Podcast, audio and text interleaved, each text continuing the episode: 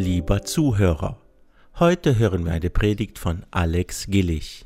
Alex möchte heute die Frage stellen, Gott, wo bist du?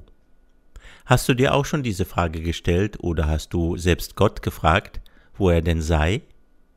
Alex beleuchtet diese Frage, indem wir auf Hiob schauen, der ebenso diese Frage gestellt hat. Gott aber zeigt ihm, wie groß und herrlich er ist und dass diese Frage unsinnig ist. Denn Gott ist überall. Die Predigt wurde am 3. Dezember 2017 in der Treffpunkt Freikirche Düren gehalten. Wir wünschen euch Gottes Segen beim Zuhören und Nachsinnen. Heute geht es um das Thema Gott, wo bist du? Oder allgemein um diese Frage.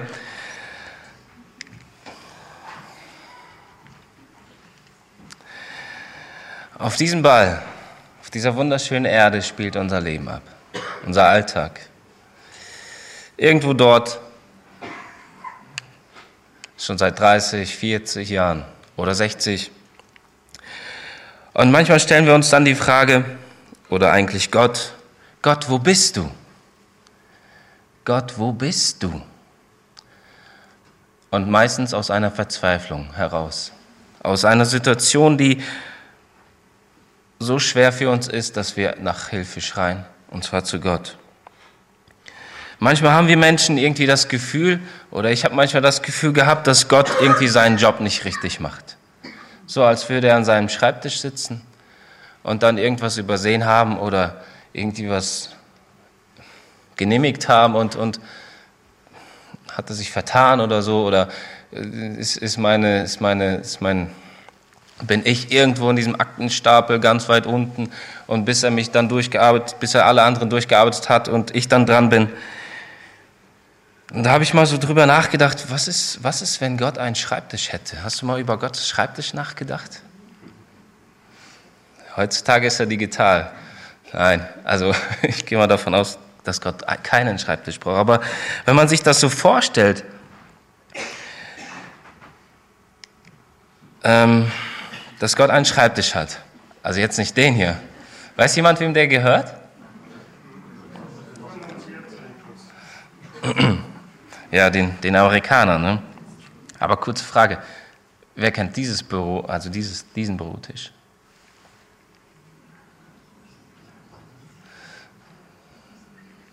nicht so guten Erinnerungen verbunden auf jeden Fall. Ähm, das war das Büro von Adolf Hitler. Und wem gehört dieses Büro?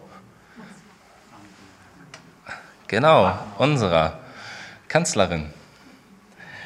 Und jeder von diesen mächtigen Menschen hat einen Schreibtisch, an dem er sitzt, an dem er telefoniert, an dem er Dinge durchwinkt oder sagt, nee, das machen wir nicht. Und das ist nämlich so mit Gottes Schreibtisch, dass er so gesehen auch einen hat. Und zwar ist das nämlich so, dass egal was in unserem Leben passiert, nichts davon ist nicht über Gottes Schreibtisch gegangen.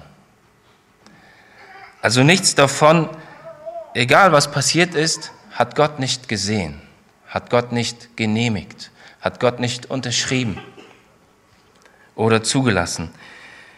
Ich, für Menschen, die im Moment eine schwere Zeit durchmachen, klingt es hart. Ähm, wenn man an all das denkt, was so passiert und an die vielen Menschen, die heutzutage leiden, leiden unter, unter Krankheit, unter, unter Unterdrückung, Unterdrückung von anderen Menschen wenn man allein an die Sklaverei denkt. Wie sie auf übelste Art und Weise behandelt werden, auch unsere Geschwister, die verfolgt werden. Jeder hat von uns irgendwelche Bilder gerade im Kopf und macht im Moment vielleicht selbst etwas Schweres durch. Und die ersten Gedanken, die man dann vielleicht haben kann, wenn man über solche Dinge nachdenkt, Gott, wo warst du? fragt man sich, Gott, wo warst du? Gott, gibt es dich überhaupt? Und wenn ja, warum ist das passiert? Und mit dieser Predigt äh, möchte ich Mut machen, dass du dein Vertrauen heute neu auf Gott ausrichtest, deinen Blick neu auf Gott ausrichtest, dein, dein Vertrauen neu auf Gott setzt und dein Leben Gott ganz anvertrauen kannst. Und ich möchte dazu Hiobs Geschichte beobachten oder nehmen, um, um die dann zu studieren. Wenn man die Geschichte von Hiob studiert, sieht man, dass all hinter dem, was Hiob durchmachte, Gottes Souveränität steht. Nichts, absolut gar nichts ist Gott aus den Händen in dieser Situation geglitten. Er hatte immer die Kontrolle. Wir müssen uns vorstellen, Gott ist kein Tollpatsch, der da an seinem Schreibtisch sitzt und aus Versehen eine Kaffeetasse umkippt. Ja, oder ständig seine Kugelschreiber sucht. Nein, so ist Gott nicht.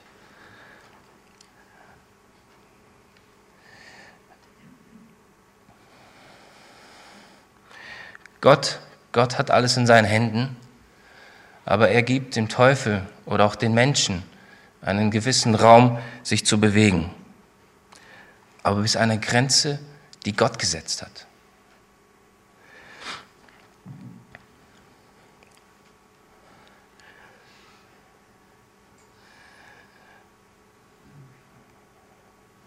Interessant ist, bevor wir hier auf die, auf die Unterhaltung zwischen dem Satan und, und Gott eingehen, in Hiob fragte Gott den Satan, als sie sich dann so getroffen haben, oder eigentlich der Satan zu Gott kam, äh, was machst du so?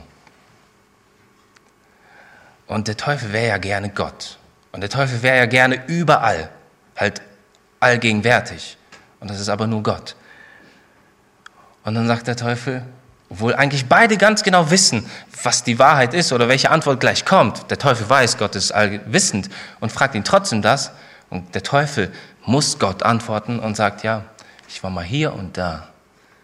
So als würde Gott irgendwo so mit den Fingern seine Wunde pulen und, und ihm klar machen, weißt du was? Ich bin der Herrscher. Ich bin Gott. Ich bin allgegenwärtig. Und ich weiß alles. Und obwohl ich das weiß, was du mir gleich antwortest, musst du mir antworten. Und du musst dich an meine Grenzen halten, nicht ich an deine. Und dann unterhalten sich Hiob, äh, und, und dann unterhalten sich beide über Hiob. Und wir lesen in Hiob 1, 11 bis 12, da sagt der Teufel, aber wende dich nur einmal gegen ihn, also gegen Hiob, und nimm ihm alles weg, was er besitzt dann wird er sich auf jeden Fall von dir lossagen. Gott geht darauf ein und sagt, gut, sagte der Herr zum Satan, mit seinem Besitz darfst du tun, was du willst, ihn selbst aber rühre nicht an. Da entfernte sich der Satan aus der Gegenwart des Herrn.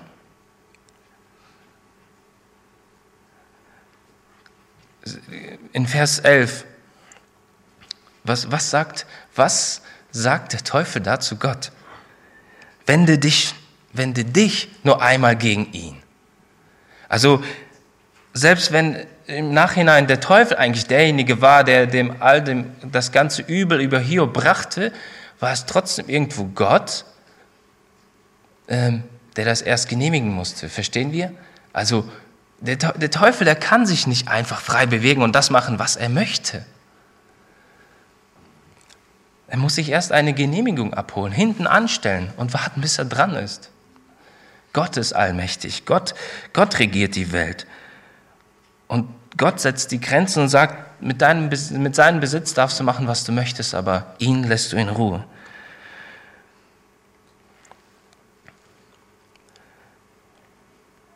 Gott, der über alles thront, Gott, der alles geschaffen hat, er hält auch dein Leben in seiner Hand.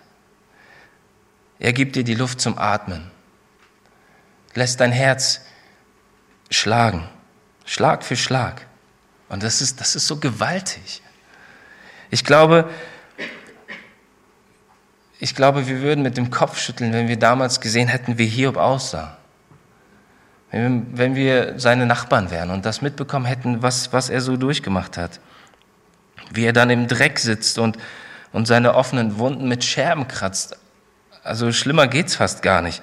Und die Menschen lachten noch über ihn. Und seine Frau wandte sich sogar von ihm ab. Und seine Freunde haben ihm die Ohren dusselig oder wie auch immer vollgequatscht.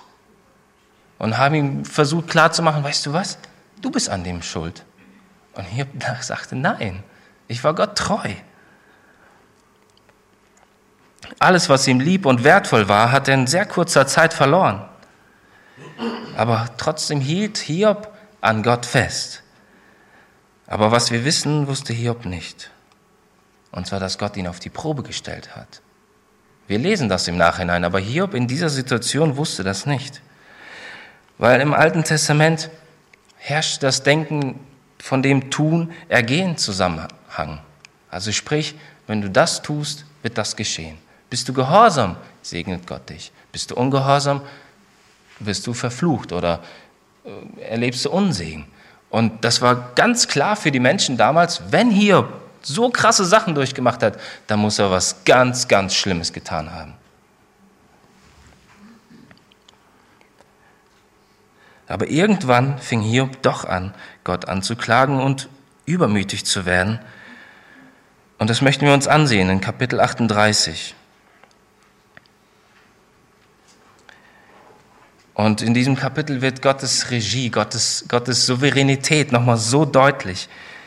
Interessant ist, dass, dass Gott auf Hiob eingeht. Er nimmt sich Zeit für ihn. Aber er versucht Hiob nicht zu erklären, wieso all das geschehen ist, sondern stellt ihm einfach 72 Gegenfragen. Fragen, die Hiob zum Nachdenken bringen. Und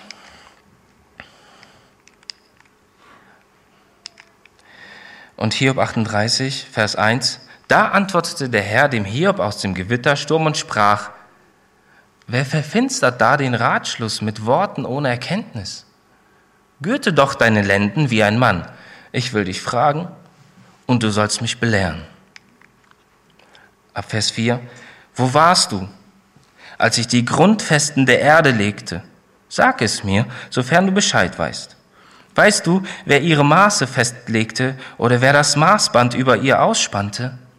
Worauf sind ihre Stützpfeiler eingesenkt und wer hat ihren Eckstein gelegt, als die Morgensterne miteinander sangen und alle Engel vor Freude jubelten?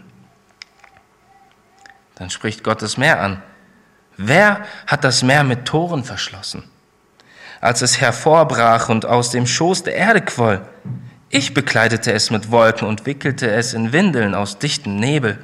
Ich steckte seine Küsten ab und versah es mit Tor und Riegel. Ich sagte, bis hierhin darfst du kommen und nicht weiter. Hier sollen sich deine stolzen Wellen brechen. Dann sprechen sie über das Morgenröte. Hast du jemals in deinem Leben den Morgen herbeigerufen oder der Morgenröte befohlen, sich im Osten zu zeigen? Damit ihr Glanz die Enden der Erde erfasst und die Gottlosen verscheucht. Dann tritt die Gestalt der Erde deutlich hervor und alles zeigt sich rot gefärbt. Wo ist der Weg zur Wohnung des Lichts? Und an welchem Ort hält sich die Dunkelheit auf? Kannst du sie dorthin bringen, wo sie gebraucht werden und sie dann wieder nach Hause begleiten? Natürlich, du weißt es. Denn damals warst du ja schon geboren und deine Lebenstage sind nicht zu zählen. Und dann spricht Gott über das Wetter. Bist du jemals bis zu den Vorratskämmern des Schnees durchgedrungen? Hast du die Speicher des Hagels gesehen? Ich habe ihn für die Zeit der Not aufgehoben, für die Tage von Kampf und Krieg. Wo ist der Weg an dem Ort, wo das Licht sich teilt und wo der Ostwind sich über die Erde verbreitet? Wer hat den Regenguss eine Rinne gegraben? Wer hat Blitz und Donner einen Weg gebannt, um es auf den menschenleeren Land regnen zu lassen, auf die Steppe, in der sich kein Mensch aufhält, damit die Wüste und das trockene Land zu einem Boden werden, auf dem frisches Gras wächst. Und dann sprechen sie über das Universum. Kannst du die Hyaden zum richtigen Zeitpunkt hervortreten lassen und den großen Bären zu seinen Jungen füttern? Kennst du die Gesetze des Universums? Legst du fest, welche Auswirkungen sie auf die Erde haben? 1970 ist die Voyager losgeschickt worden in den Weltall. Sie sollte Fotos machen und äh, für die NASA und für, für die Forschungszwecke dienen. Und äh, das gute Ding ist heute immer noch unterwegs, nach 40 Jahren. Und ich habe äh, vorgestern gelesen, dass die nach 37 Jahren mal wieder äh, die Düsen benutzt haben, um diesen Satellit oder diese Fotokamera eigentlich äh, auszurichten, damit die Antennen auf die Erde zeigen. Und 1990, also das ist auch ein Bild von, von, von der Voyager 1, 1994, da war diese Voyager ähm, 6 Milliarden, 46.400 Kilometer weit entfernt von der Erde und machte dieses Foto. 94. Und dieses Foto heißt blasser blauer Punkt. Erkennt ihr unsere Erde? Ja. Also diese Streifen äh, sind von, von der Sonne auf der, auf der Linse. Aber dieser kleine Punkt ist unsere Erde. Und auf dieser kleinen Punkt, auf dieser kleinen Erde schreibt jeder Mensch seine Geschichte. Mit einem Happy End oder einem vollen Trauer. Kurze Geschichten oder auch lange Geschichten. Geschichten voller Liebe oder voller Hass. Galaxien sind große Ansammlungen von Sternen, Planeten und Gasnebeln und bis vor, das ist unsere Milchstraße. Und ich habe mal geguckt, wie groß unsere Milchstraße ist. Wer weiß, wie, wie, ähm, wie, wie viel Kilometer äh, eine, eine also Licht in einer Sekunde braucht? 300.000, sehr gut. Ja, und kurze Mathefrage. Umgerechnet ähm, ist unsere, unsere Milchstraße circa 9,5 Billionen Kilometer breit. Wer hat es ausgerechnet? Nein, ich helfe euch. Das wären dann so viele Kilometer. Ja? Also eine 95 mit 17 Nullen. So viel Kilometer. Und mit den heutigen Teleskopen kann man von der Erde aus theoretisch über 50 Milliarden Galaxien sehen. Galaxien. Nicht Sterne, Galaxien. Und sehr lange war unklar, was Galaxien eigentlich sind, weil Teleskope diese eigentlich nur als Nebel deuten konnten. Es war auch nicht klar, ob diese zu uns gehörten oder zu, zu einem anderen Universum, da man die Entfernung nicht messen konnte. Und im Jahre 1923 konnte man dank dem Astronom Edwin Hubble, kennt ihr wahrscheinlich auch diesen riesen Fernglas, ins All äh, erst, erstmalig messen. Und man stellte fest, also das sind die Galaxien, ein paar davon. Und man stellte fest, dass dieser Nebel hier 2,7 ähm, Millionen Lichtjahre von uns entfernt ist. Also un unmesslich. Also das sind echte Fotos, die ich jetzt gerade zeige von der NASA. Die könnt ihr euch da angucken und runterladen. Und ich fand das so gewaltig und ich möchte euch, euch ein bisschen in das Universum reingucken und euch die Bilder an, angucken, die, die, die dort existieren. Welche Schönheit. Und ausgerechnet, man muss sich das so vorstellen. 2000 nach Christus, 6000 nach Adam, Eva ungefähr, entdecken die Menschen erst das hier. Also ich, ich frage mich Gott, wenn du, wieso, wieso erschaffst du das Universum so gigantisch, dass die Menschen dann irgendwann, nach tausenden von Jahren, darauf kommen, dass es da noch was gibt? Wie, wie, wie schön und, und wie großartig. Ich finde das gewaltig.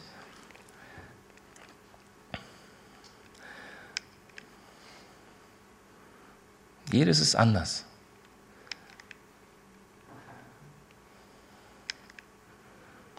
Also man, man kann die Sterne nicht zählen. Und das Krasse ist, wenn man sich das vorstellt, dass Gott jeden Namen, also jeden Namen des, des, der Sterne kennt, ne? das, ist, das ist gewaltig.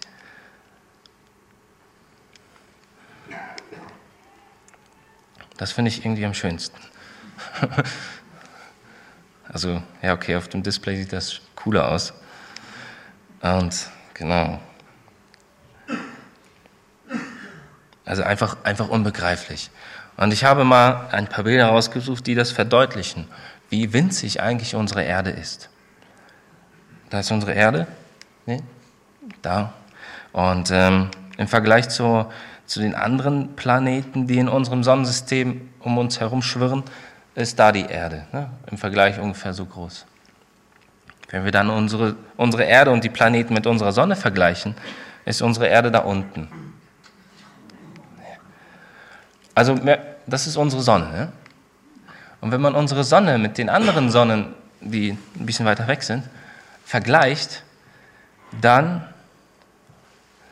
ist da unsere Sonne.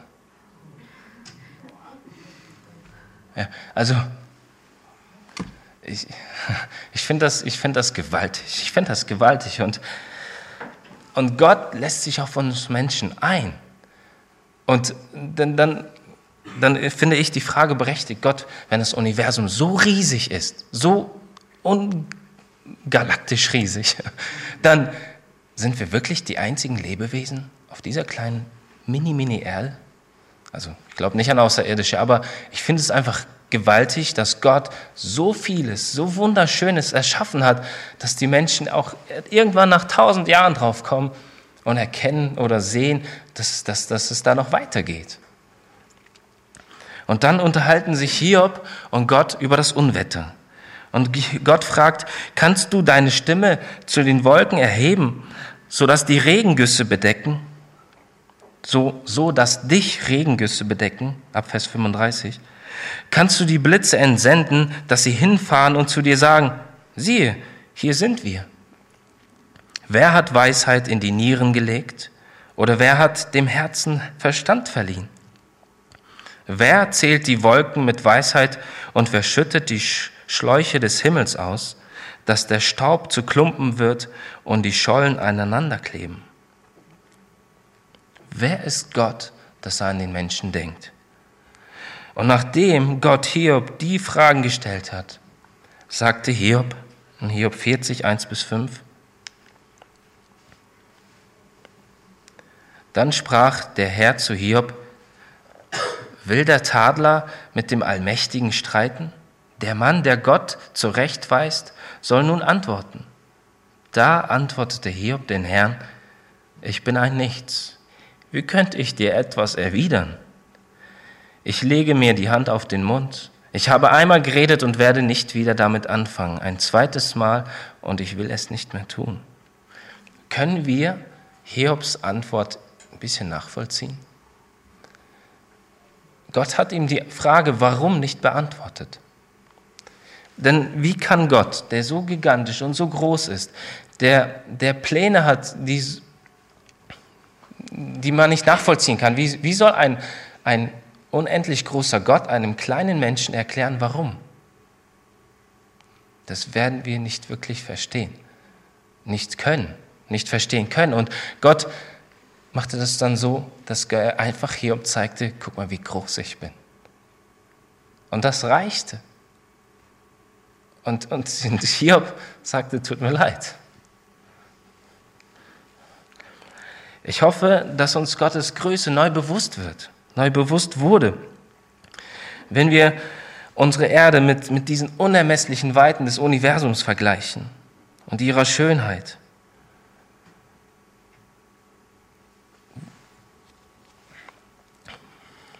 Und wenn, wenn Gott das alles gemacht hat, dann hält er unser Leben doch auch in seiner Hand. Ja. Ist er nicht fähig, auf unserem kleinen Planeten unser Leben in seiner Hand zu halten, uns zu lenken, uns zu führen, uns in Schwierigkeiten zu führen, aber auch aus Schwierigkeiten herauszuführen?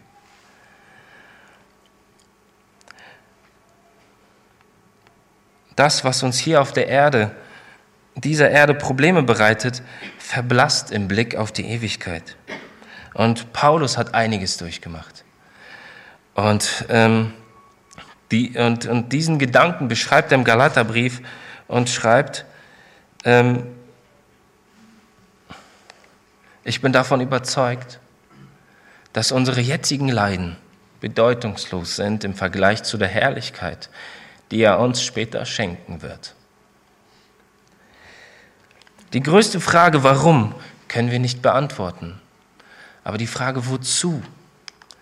Gott hat einen Plan.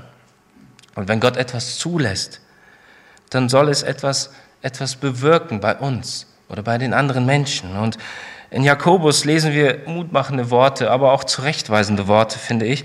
Jakobus 1, 2 bis 5. Und dort lesen wir, liebe Brüder, liebe Schwestern, wenn in schwierigen Situationen euer Glaube geprüft wird, dann freut euch darüber. Denn wenn ihr euch darin bewährt, wächst eure Geduld. Und durch die Geduld werdet ihr bis zum Ende durchhalten. Denn dann wird euer Glaube zur vollen Reife gelangen und vollkommen sein. Und nichts wird euch fehlen.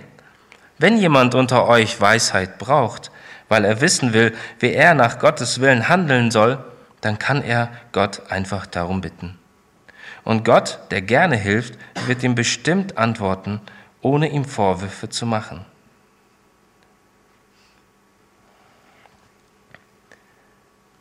Ich finde es interessant, dass der blindgeborene Mann am Tor, könnt ihr euch an den erinnern? Die Jünger fragten Jesus, was ist mit dem?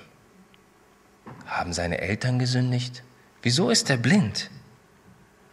Und Jesus sagt, und Jesus ließ, er sagt in Johannes 9,3, es lag nicht an seinen Sünden oder den Sünden seiner Eltern. Er wurde blind geboren, damit die Kraft an ihm sichtbar wird. Also war seine Blindheit kein Schicksal oder die Folge von Sünde. Er, war, er, war, er wurde blind geboren, um, um Gott zu verherrlichen. Also für uns Menschen, also für mich ist es, kann ich sowas manchmal nicht nachvollziehen. Aber wenn ich mir dann vorstelle oder mir, so wie Hiob, dann diese, diese Fragen durchlese und, und mir deutlich wird, wie groß Gott ist, dann muss ich gestehen, Gott, ich, ich kann nicht alles verstehen. Ich, du bist groß und das Einzige, was mir bleibt, ist einfach dich zu ehren und dich zu loben. Ich kann gar nicht anders. Und der Mensch wurde erschaffen. Seine Bestimmung ist es ja, Gott zu ehren und ihn zu loben. Und darin findet er ja die aller, allergrößte Erfüllung.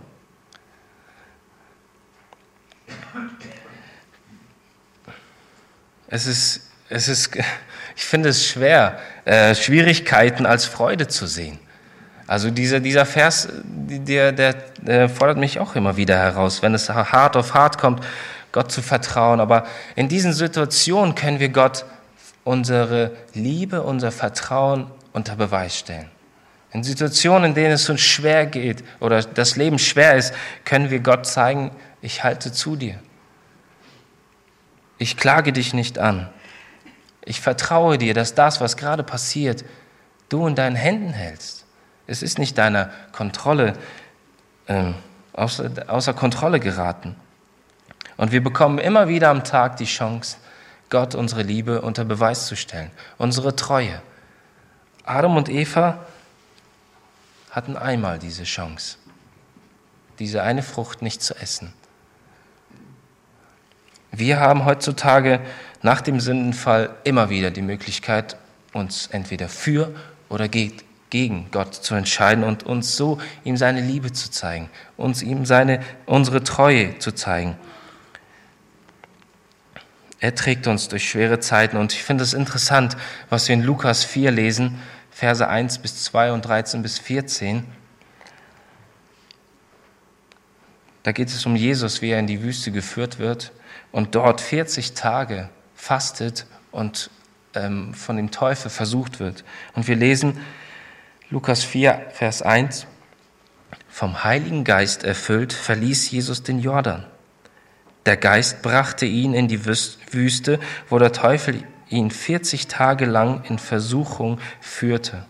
Während dieser ganzen Zeit aß er nichts, so dass er schließlich sehr hungrig war. Als der Teufel aufgehört hatte, Jesus zu versuchen, verließ er ihn für einige Zeit. Danach kehrte Jesus von der Kraft des Heiligen Geistes erfüllt nach Galiläa zurück. Schnell wurde er in dieser ganzen Gegend bekannt. Es ist sehr, sehr interessant, wer ihn in die Wüste führte. Es war der Geist Gottes. Es war auch der Geist Gottes oder Gott, der dahinter stand, dass Paulus gefangen genommen wird und im Gefängnis landet. Und die Gemeinde machte sich Sorgen und Paulus sagte, nein, hier, hier bin ich richtig. Gott wollte mich hier haben. Ich vertraue Gott. Er hat alles in seiner Hand und immer noch die Kontrolle. Gott lässt uns niemals alleine.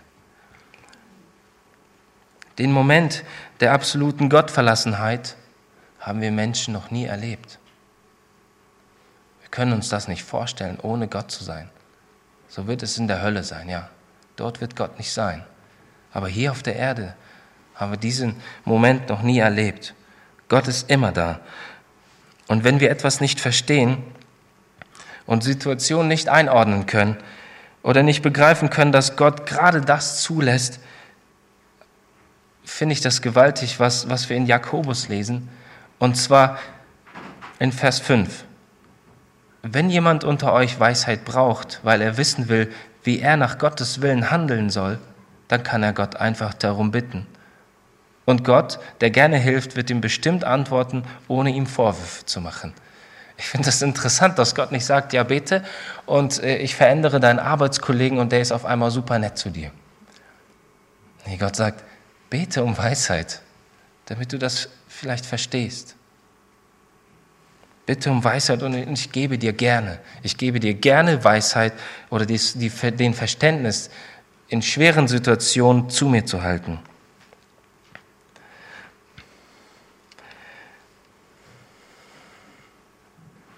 Jede Versuchung, die wir in dem Alltag erleben, ist die Chance, Jesus unsere Liebe neu unter Beweis zu stellen. Und Gott hat ein Ziel. Gott verfolgt immer ein Ziel und er möchte, er möchte, dass wir keine 0815 Christen sind, also die sich einfach nur so nennen, aber nicht wirklich mit dem Leben. Er möchte, dass wir Christen sind, die 6, 12, 14 sind. Epheser 1, Verse 6, 12 und 14. Und dort lesen wir, Vers 6, zum Lob der Herrlichkeit seiner Gnade, mit der er uns begnadigt, begnadigt hat in dem Geliebten damit wir zum Lob seiner Herrlichkeit dienten, die wir zuvor auf den Christus gehofft haben. Und in Vers 14, der das Unterpfand unseres Erbes ist, bis zur Erlösung des Eigentums, zum Lob seiner Herrlichkeit. Diese drei Verse machen deutlich, dass es Gott wichtig ist, ihn zu loben, ihn zu seiner Ehre zu leben. Und deswegen lasst uns Christen sein, die 6, 12, 14 sind und nicht 08, 15.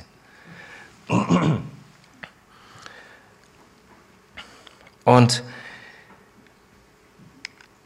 wenn wir so über Gottes Schreibtisch nachdenken, dann, dann bin ich sehr, sehr froh, dass Gott diesen Job macht, muss ich sagen. Auch wenn ich nicht alles verstehe und nicht nachvollziehen kann, warum er manche Dinge zulässt und manche nicht, bin ich trotzdem Gott sehr, also dankbar, dass Gott das macht und nicht, und nicht ich. Der wird mir dann ziemlich arm dran sein. Und ähm, ihm ein, äh, äh, äh, Entschuldigung, der Frosch gehört nicht dazu. Gott, Gott leistet sich keine Flüchtigkeitsfehler. Gott vergisst nichts. Gott hält alles in seiner Hand, auch das allerkleinste Detail. Und wenn du in Situationen kommst, wo du denkst, Gott, Gott, wo bist du? Wie, wie kann das passieren? Versuch dich daran zu erinnern, wie groß Gott ist